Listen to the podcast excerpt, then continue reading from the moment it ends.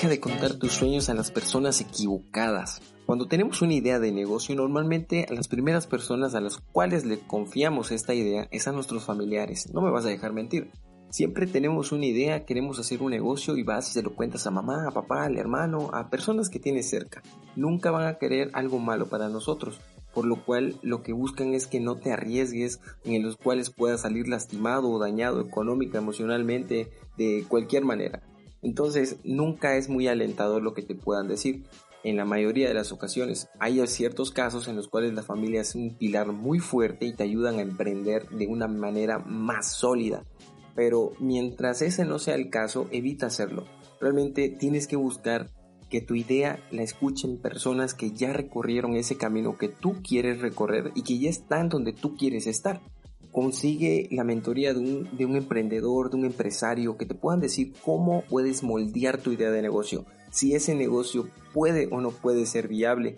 Necesitas hablar con personas que estén haciendo eso que tú quieres hacer. Obviamente no es lo mismo, todos los emprendimientos tienen que llevar una etiqueta diferente, tienes que hacerlo diferente, generar realmente algo innovador. Pero las personas que han emprendido tienen esa visión y te podrán orientar, por muy mínimo que parezca, te podrán orientar y hacer un pivote en tu idea de negocio que realmente lo pueda direccionar hacia el lugar correcto.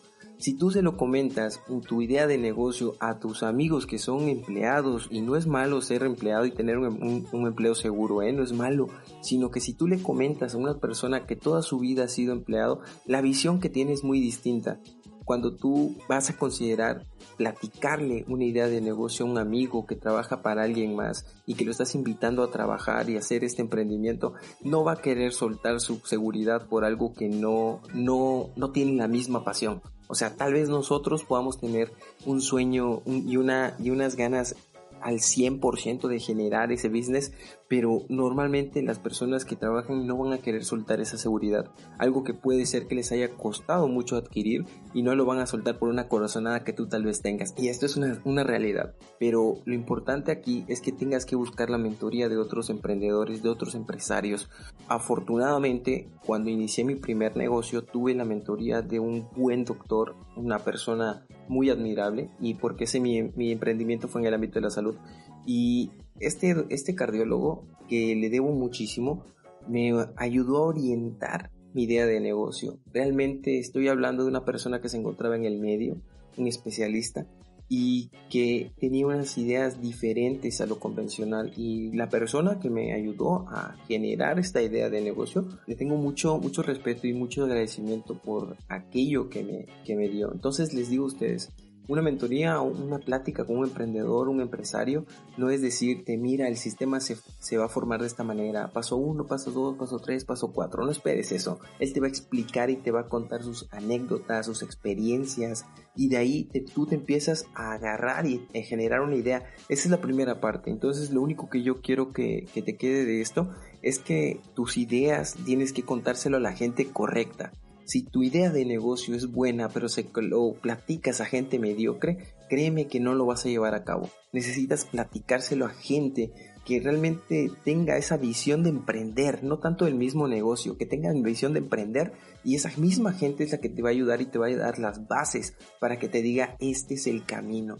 Esas son las personas que debemos de empezar a tener en nuestro medio y empieza a alejarte de la gente negativa, porque también hay gente que te va a decir, no, la situación no está bien, que ahorita es el peor momento para hacerlo, que tal vez sea, pero existen múltiples factores para un emprendimiento. Recuerda que entre las crisis hay gente que está ganando y hay otras que están perdiendo como todo.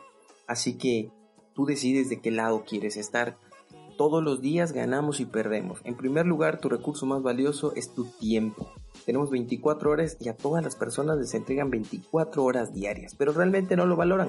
¿Por qué? Porque es algo que ellos consideran seguro.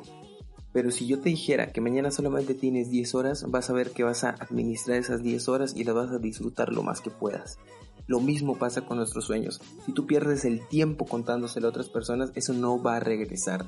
Mejor invierte tu tiempo en personas que te puedan ayudar a generar un emprendimiento exitoso.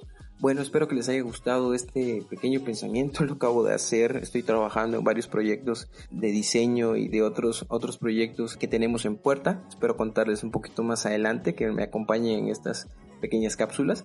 Y pues bueno, este, les mando un abrazo, mi nombre es Wilber Alejandro Cap, para lo que le necesiten me mandan un mensajito y yo con gusto les respondo. Hasta luego.